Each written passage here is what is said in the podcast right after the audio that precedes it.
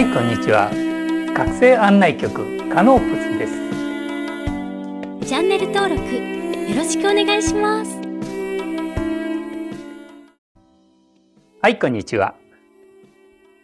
え今日はですね、えー、5次元に向かうための4次元通路の開発というまあそんなテーマでやっていきます。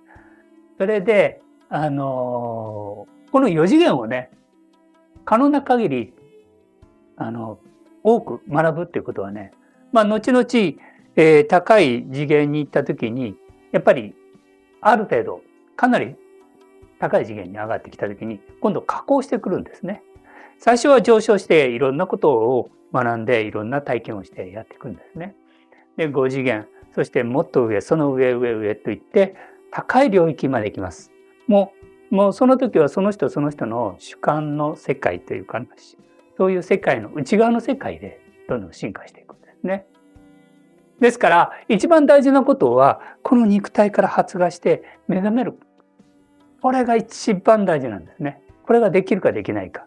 ここが、えっ、ー、とね、この地球上の中で一番、まあ、ブロックになってるとこなんですね。だから、まあ、なるべく、ここを抑えていきたいなというのと、まあ、たまにちらっとね、やはり、こう、高次元、太陽の領域とか、もっとその上の領域とか、そういうのもね、あの、流し、ちょっとまあ、話しながらも、ちょっとやっていきたいなと思います。それで、まあ、今日は、意識と呼吸は、まあ、連動してますよ、ということでね、話してみたいなと思うんですね。で、まあ、確認のために、皆さんにはね、確認のためにちょっとね、ここで、今まで、まあ、覚醒する前、または覚醒する変わり目の頃とかね、そして自分が、ハートが発発芽して、そして開いて進化していく。やっぱりそういうプロセスがあるんですね。で、それをちょっとね、過去の自分をこう見ることで、その差差をね、体験してほしいんです。で、その今同じいる体験、次元の中ではね、なかなか分かりにくいんです。だから僕はね、例えばその領域にいるんだけど、それを言葉にするときはなかなか難しいので、うん、ちょっと保留にしたり分かりませんという言葉も使うんですね。でもどっか感覚ではもう理解、なんていうのかな、感じてはいるんだけど、それをどのように表現するかまた違う、うん、スタンスなもんですから、まあ、あの、皆さんが、まあ、言いたいことは皆さんが過去で今までのそのスタンスどうだったか。その時の呼吸、そして今、変わり目はどうだったか。そして今ど、どのように変わろうとしてるのかとかね、そういうのを認識すると、ああ、今自分はこの辺にいるんだなっていうのもわかるようになると思うんですね。で、今日はそのために、まず呼吸の進化の段階、これイコール呼吸と意識の進化の段階というふうに捉えてください。で、今までは3次元、1次元のその習慣。で、習慣にはまあいろんな習慣ありますよね。個人的なその家庭の習慣もあるし、そしてまあ社会の習慣もあったりして、うん、まあいろいろ、まあ企業とかいろんなそういう習慣があると思うんだけど。そうすると、大体まあこの肉体というものが自分だと思っている。また、社会というのはこうだと思い込んでいる。社会の常識はこうだ。まあ、日本人はね、周りを見て、そしてそこに合わせて生きていくというのが、大体ね、多かったと思います。だで、たまにね、運動して、あの、やるとね、呼吸が活性化しますよね。それで、あ、気持ちよかった。で、歌の好きな人だったら、歌を歌って発生して、そして気持ちよくなる。うん、まあ、時にはこう、深呼吸してね、高い山登って、ああ、気持ちいいな、深呼吸して、じゃね、そういうのは確かに気持ちいい。で、まあ、その中でリフレッシュしてやってきたわけなんですね。でも、やはりそれは人間の社会の中の一つの枠の中のサイクルなんですよね。その中で活性化してる時とちょっと鈍くなってる時のその差ぐらいなんです。で、そこからまだ抜けていないんです。それはなぜかそういう意識状態であり、外側の世界が全てだと思って生きていた時は、大体肉体を軸にしてね、または社会を軸にしてやってたわけです。僕もね、えっ、ー、と、若い頃、まあ見た夢でね、あのー、まあ、学校のね、400、まあ高校時代の400メータートラックをね、ずっと走り続ける夢を見てる。見てるのね。で、とにかく一生懸命走るんですよ。あもちろんその夢を見てる頃は、まあある程度、まあ大人になってね、あのー、それでも高校時代のね、その運動してる頃の夢を見て、同じタラックをね、ずっと回り続ける。で、でずっと回って、もうとにかくね、走ったり、疲れたら今度歩いたりしている。これはね、この夢の解釈っていうのは何かって言ったら、今言ったような、この三次元の世界、決められた、その作られた私たちは、まあ、自由だとか言ってるけど実はこの社会を作った人たちの決められたそのレールの中でもしくはそのトラックの中で動いてたんですね。でそれを続けてずっと走り続けていた。同じトラックをね。でこれはねまあある意味まあこの世界で言ったらまあこの世界といってもあのこの見える世界で言ったら自己実現で何かが達成した。で、それができなかったらちょっとあの沈んだとか、その幅の中での世界なんですね。でもね、ある時ね、まあこ、ここの世界を十分体験した人たち、もういいって、もう飽き飽きしたって、っていうか疲れ果ててね。で、あの、もう疲れ果ててもういいって思った人たちっていうのは、ちょっと走ることをやめるんですね。まあ、社会で言ったらニートとかね、ドロップアウトして、こう、いろんな動きする人たちもいると思うんだけど、で、この時に、やはり、ここで一つの段階がある。変わり目が来てるんですね。サインなんですよ。で、もうね、今までの世界に飽きて、そのコースから外れて、そしてニートになるか、それかちょっともう自分勝手に好きなことをやってるか。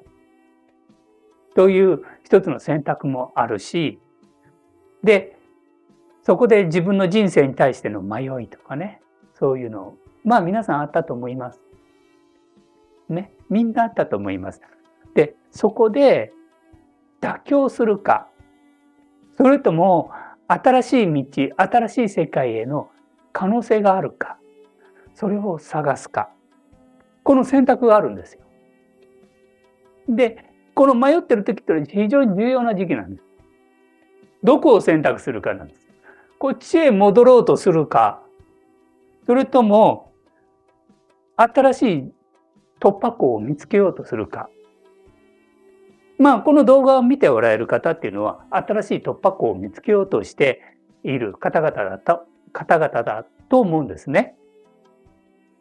で、だから、この今までのこのトラック、社会という、これ、私という、この狭い世界の、まあ、狭いくは思ってないと思うのね。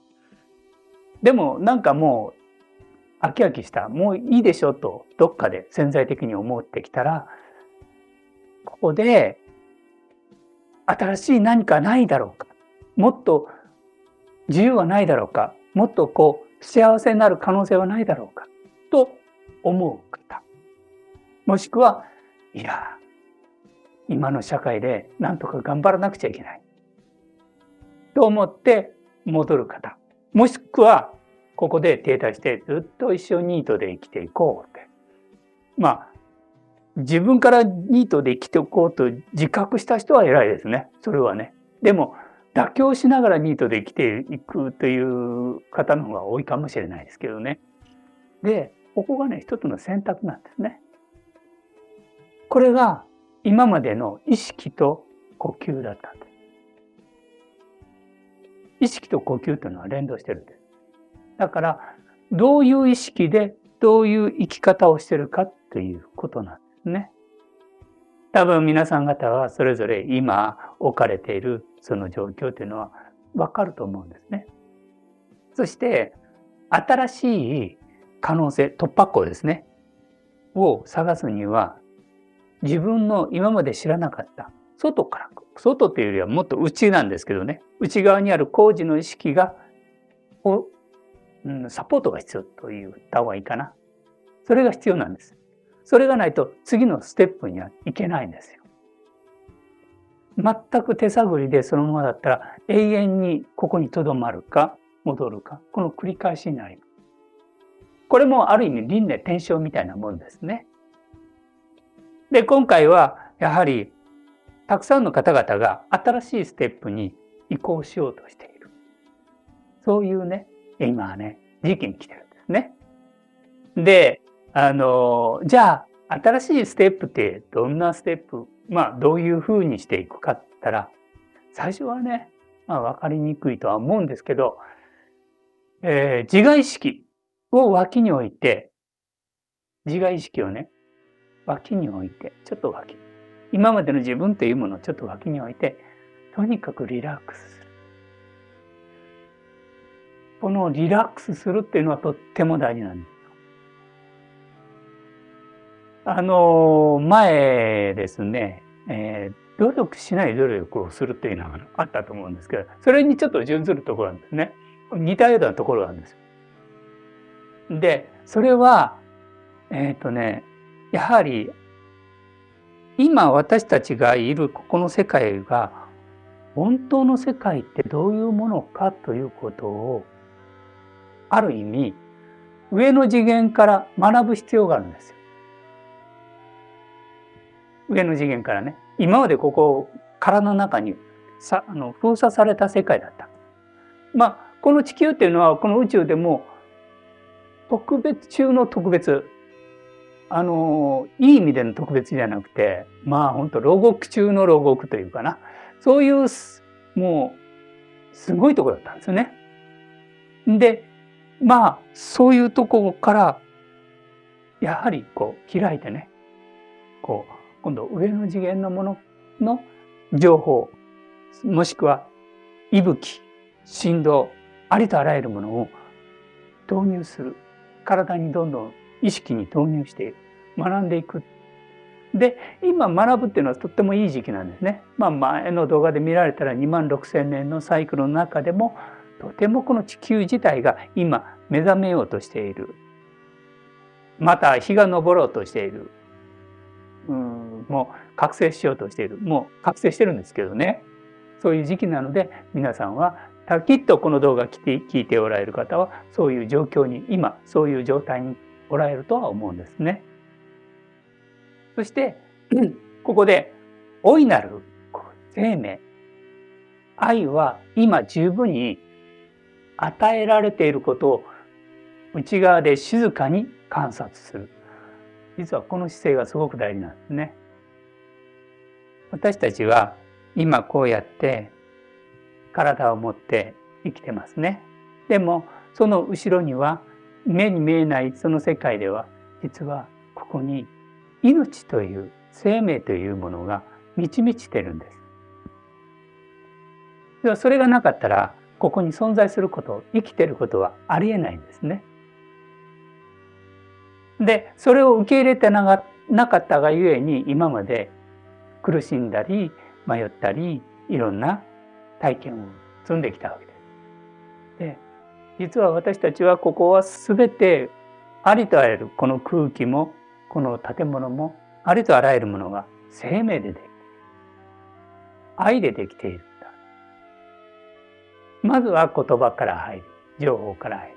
それを本当にそうかなっていうことを自分で目で観察してみる。観察して腑に落ちて一つ一つ腑に落ちると力が抜けてくる。要はリラックスするという。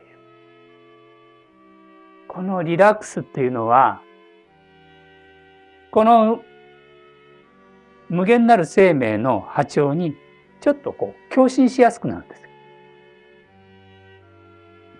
うん。で、この共振しやすい状態っていうのがとても大事なんですね。だから、今今僕らはもうその生命に与えられてるんだっていうことを知って、それを感じ取りながら、だから、この光、すべては愛の中に、私たち生命という愛の中にいるんだよということを知り、そして自分の中の発芽していく。これはね、やはりそういうふうに意識を向けることが大事ですよと前も動画でも言いましたね。で、そう開くためにはどうしたらいいかって言ったら、自分の内側に思いを注ぐ、意識を注ぐ、瞑想をする、そして自然の生命活動とともに一つになってみるとかね。あとは身体の生命活動。これも実は私たちのこの体っていうのも全ていただいて自然というこの地球という生命そのものを補給してそしてこの活動がなされているんだ。それを受け入れる。知って、理解して、受け入れてみる。子供はね、それがそのまんまなので、楽しいっていう感じでそのまま受け入れるのね。でも、大人になってくると、殻ができてるので、まずその殻をいきなり破ることはできないのね。で、殻をまず破るにはある程度この知ってそしてそれを理解してそうだろうか。で腑に落としてそしてそれをやり続けていくとこうやって前は例えで言いました。種でね。我々の体っていうのは植物的要素がありますよっていうのね。まああのこれをエーテル体とも言うんですけど通常私たちの体のねよくオーラって言いますねでこれオーラっていうのはその人の、まあ、独特の持ってるオーラってありますよね。これはまあいわゆるこうその人の個人のオーラなんですね。個人のね。自分を守るある意味自分というその性格とかいろんなものがこう含まれたオーラがあるね。まあ人によってねそのオーラの大きさも違うと思う。ただやっぱり自我のままだったらそのオーラも限られてきます。まあ大きい人だとねちょっとまあカリスマ性の強い人だったらまあ結構ね大きなオーラをしてると思います。でもまあ普通の人だったらね、まあ、手伸ばしてちょうど23メーターぐらいのオーラとか元気がない場合はもう本当に猫が水かけられたようにしょぼーんとしたようなねそんなオーラもありますね。まあこういうオーラがあるんだけどそれが愛生命その領域から開いてくるとこのオーラは質が変わるんです。このオーラは可能性は無限に広がります。全然違うオーラが出てくる。ね。で、前も言いましたようにハート、ハート、胸を中心に開いていくんですよ。ちょっとね、葉っぱ、2枚の葉っぱをこう、ちょっと開いたっていう双葉ね、これ心臓のハートの形にして、そして開いて、そしてこの生命という光を浴びて成長していくんです。で、根っこがね、しっかりこう立って。これはある意味、えー、背骨でもあるんですね。私たちのね。そしてしっかりこう、この地球で一つになって成長していく。この植物っていうのが例えば木であれば、どんどんどんどん成長していくんですね。どんどんどんどん大きくなっていく。そうするとオーラもどんどんどんどん大きくなっていく。我々の霊的な魂というのは無限に広がっていきます。まあ、この世界で言われている木生命の、まあ、木というものがあっても、あんなものではなくて、もうもっと大きな大きな巨大なオーラが出る。だからこの地球を包み込み、そしてこの太陽系も包み込むぐらいの、もっともっと大きくなれる。そういうオーラですね。えー、っとね、そういうのを見ながら、やはり、この、その人の意識状態、存在の意識状態で、呼吸の質が深まりますよっていうことです。これはとても大事なことなんですね。だから、えー、発芽して自分のこの真の我がこう発芽したら、それは、えー、まあ悟りですね。第一の悟りです。悟り、本当の悟りですね。で、ここが割れて開いていきましたら、どんどんどんどん成長していきます。で、いろんなことを学んでいくんです。生命という、エーテルの生命というものをいろんなところを、いろんな角度から学んで、こう、枝を伸ばして、根っこもしっかり伸ばして、そして成長していくんですね。で、まあ、僕もではね、あの、三元呼吸っていうのをね、まあ、前から言ってるんですね。で、なぜね、三元呼吸をね、進めてるかっていうとね、三元呼吸、これを普通にやってるだけでもすごく効果あるんですね。例えば内側と内側の見えない世界と見える世界、そこを静かに見守るということで、あの、内側のこの雑念とかね、そういうものがこう静まってくるんです。で、内側が透明化して安定してくるんですね。そういう状態が起こるんです。で、同時に、この鼻に意識を向けてくださいって言いましたね。で、この鼻に意識を向けてくださいっていう、まあこの三元呼吸のやり方なんだけど、シリウスの方では、この前歯の、前歯の、あ、だったら、下がありますね。こういうふうに添えて、ここに添えておくと、ここの、えー、右、右のですね、ここがクリアになって、白。要はここが空白状態。空白になるってことは何かって言ったら、ここの右のから、こう、なんていうんですかね。工事の創造主のエネルギー、光、工事の光とかね、そういうものを受け止めやすくなる。で、この左っていうのは受信になるんですね。受信であり、今度は私たちに対しては送信でもあると。そういう働きなんですね。で、ここに意識を向けることで、実は透明化してここはクリアになりますよっていう。そして、左の方で受信しますよっていうことですね。で、もう一つ、ここに意識を向けるための、えー、大事なのはね、これから私たちは、あの、多次元存在になりますよっていうことです。で、そのために、ここの次元、この外側の世界と内側の世界の境目なんですね、ここはね。境目なんですね。そうすると、その境目に立つことで、次元の差、その境目に立つことで次元の差を見る、見守る、見守ることがしやすい、やりやすいんですね。だから、まあ、ここの世界の形の世界と無限なる世界、上の世界の次元というのと、そこに、そこの間に意識をとで、静観できる。そういう効果もありますよっていうことですね。で、大事なことは、あの、自分が主体性を持って、すべての状態でも自分が主体性を持ってものを見る、見守るということが大事。これがすごく大事ですよ。そして主観性を持って自分の内側をどんどんどんどん開発したらいいんじゃないかなと思いますね。それで、あの、今日ね、ちょっとその三元呼吸の中でも、この、ちょっとね、次元の説明しますと、5次元、4次元、3次元というのがあったら、例えばこれを球体に立てると中心、これが5次元だとします。と、この周りの質量、この5次元という宇宙次元ですね。この次元の質量が4次元になります。そしてその一部に3次元があると。またはこの表面の膜の一部にね。もしくは、えー、太陽系っていうのを見たら、太陽が中心に来ます。5次元ですね。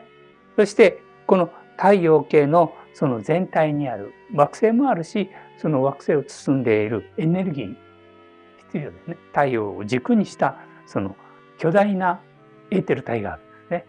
とんでもないでかいパワフルな。だから、あの、エーテル体の渦が回ってるんですね。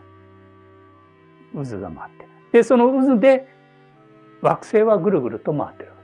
その惑星は太陽から見てほんのちょっとですよね。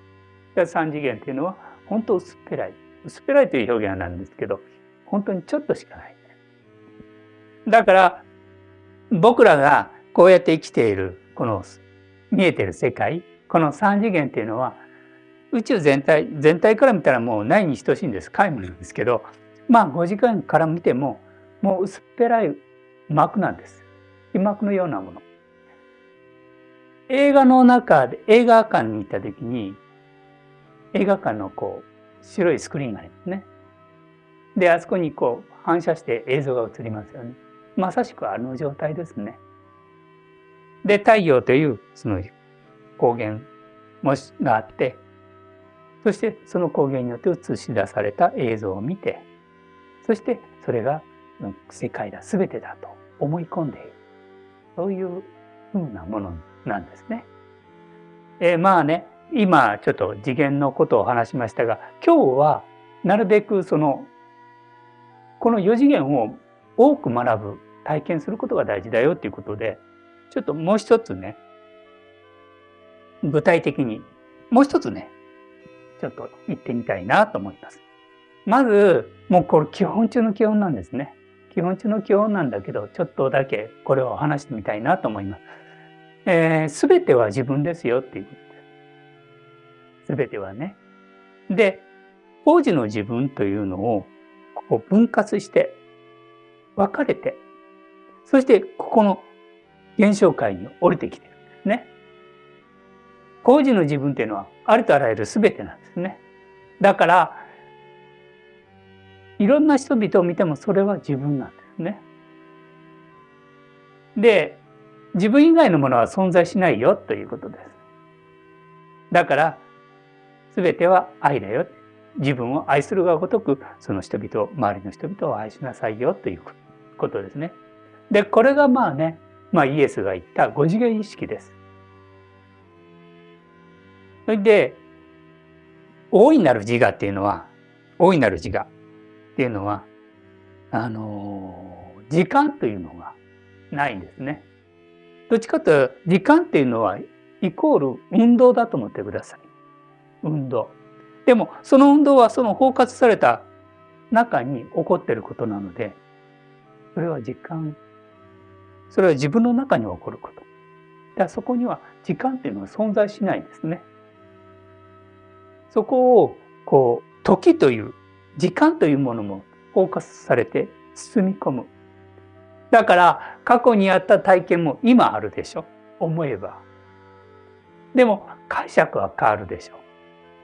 同じ解釈でずっとしてるという場合は多分まだまだそこはあの解放されてればいいよ。解放されてる。解放されずにまだちょっともつれてるんだったらもっと違う視点でそれを解釈してほどいて解放してあげるってことはとても大事ね。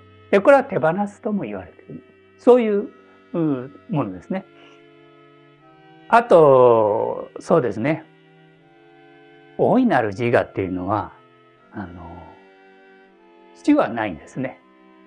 で、まあ、ここにいる世界の人たちは、これを死だと思ってこの、これが自分だと思ってだから、これがなくなったら自分の死が死だというふうに認識してるんですね。でも、後ろのこの5次元以上の意識のものっていうのは、存在っていうのは、死は存在しない。生まれてもいないし、死んでもいない。永遠にそこに存在していると。そういう状態なんですね。だから、まあ、ここはね、ある程度、こう、体験、いろんなことを学んで言っていただけたらなとは思うんですね。そしてね、すべては我というとき、すべては我ということは大いなる存在としてね、すべては我ですよ。で、そこにまあ自分のものはないという、まあそういう教えあるんですね。で、昔、昔ですね。僕がまあ開いた当時ですから、まあ今から35年ぐらい前なのかな。まあちょっと覚えてないんです。あれなんですけど、あの、友達にね、こう、まあ周りはそういう勉強している友達だったんです。それで車をね、あの、一緒に乗って、それで降りるとき、その、これは僕の車だったんですね。で、その車を閉めるとき、バーンと力強く閉めたんですよ。もうそれもこう、なんかもう、バーンとね。その時に、もっと静かに丁寧に閉めてねって言った時。で、彼の出た言葉は、もう、これは君、みんな、みんなのものだから。っていうことがあったのね。で、その時は、僕はまだ開いたばっかりで、それに対して答えることができなかったんです。でも違和感があったんです。ん？それはちょっと、なんか違和感あるな、ですね。で、いくつかのものがあります。やはり、これは全て愛でできてますよね。全て我なんだけど、それは全て愛でできてるんだったら、一つ一つのものは大事に使いましょうね。ということですね。誰のものであろうともね。で、もう一つはね、やはりその人その人が持って管理しているものがあるんですよ。その方がね、愛を持って管理している。一つの、ここで言ったら、えっ、ー、と、ここではちょっとあれなんで、この人が一つの、まあ、古賀として、開いたとしても古賀はちゃんとあるわけですね。で、その人が管理しているものにがあるんですね。やっぱりそれはその人の意向を汲み取ることは大事です。たとえそれが正しいと向こうが相手の方、自分が思っても、その方にとって、うん、その方の思いもある。そこはちゃんと受け入れてあげる。だから当時僕の、この違和感はと思ってね、まあ思ってたけど、やはりその一人一人、その人がこう嫌なことはなるべくしないようにね、してあげるということです。で、その人の中心にはその人の核があります。まあ眠ってようが起きてようがありますので、やはりその人の獣医師も尊重しなくちゃいけません。ただ、緊急事態の時は別ですよ。緊急の時はアウトにしてかね、身のこう保全っていうかな、確保するためには、それは緊急の時は、こっちもね、あの、それは危ないっていう時は、危ないよって言ってあげたらいいと思います。まあ、あの、ここがね、あの、ここの区別をね、あの、していただくといいなと思います。まあ、今日はね、あの、とにかくこの呼吸と意識と呼吸というのは一つですよということと、もう一つはね、この5次元に移行するために、この5次元、この5次元に移行するためには、ある程度4次元という、しっかりいろんな球体ですよね。面的にいろんな体験をしておくといいです。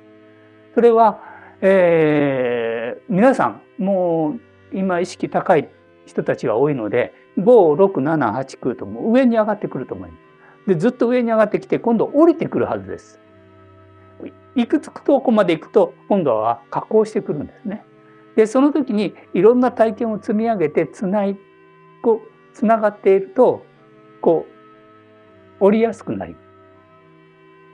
だから、なるべくそういう四次元というのも結構いろんなこう、なんていうの、多面的に理解して、体験して学んでおくっていうのもね、そうすると安定したその五次元に移行するんではないかと思います。えー、最後にね、えー、地球は5次元、もう入りましたね。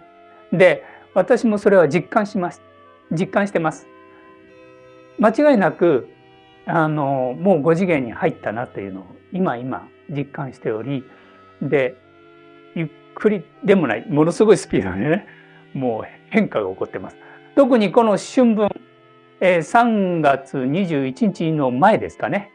ぐらいから一気に大きな変化が起こっているなというのも感じています。もうこの肉体、この振動レベルですね。この領域のレベルで変化が明確に起こってるなっていうことを感じております。これからが楽しみですね。今まではね、ちょっとこう、こう、なるべくこう、控えめに、控えめにっていうことはないんですけど、なかなか動きにくい、えー、この世界だったけど、いよいよね、我々も真のその姿、えー、5次元の世界を表現する舞台となる。そういう地球になってきました。えー、まあ、これからが、まあ、期待を持ってね、新しい新地球を迎えましたので、皆様も、えー、希望を持ってね、えー、歩んでいっていただけたらなと思います。はい、今日はこれで。それでは、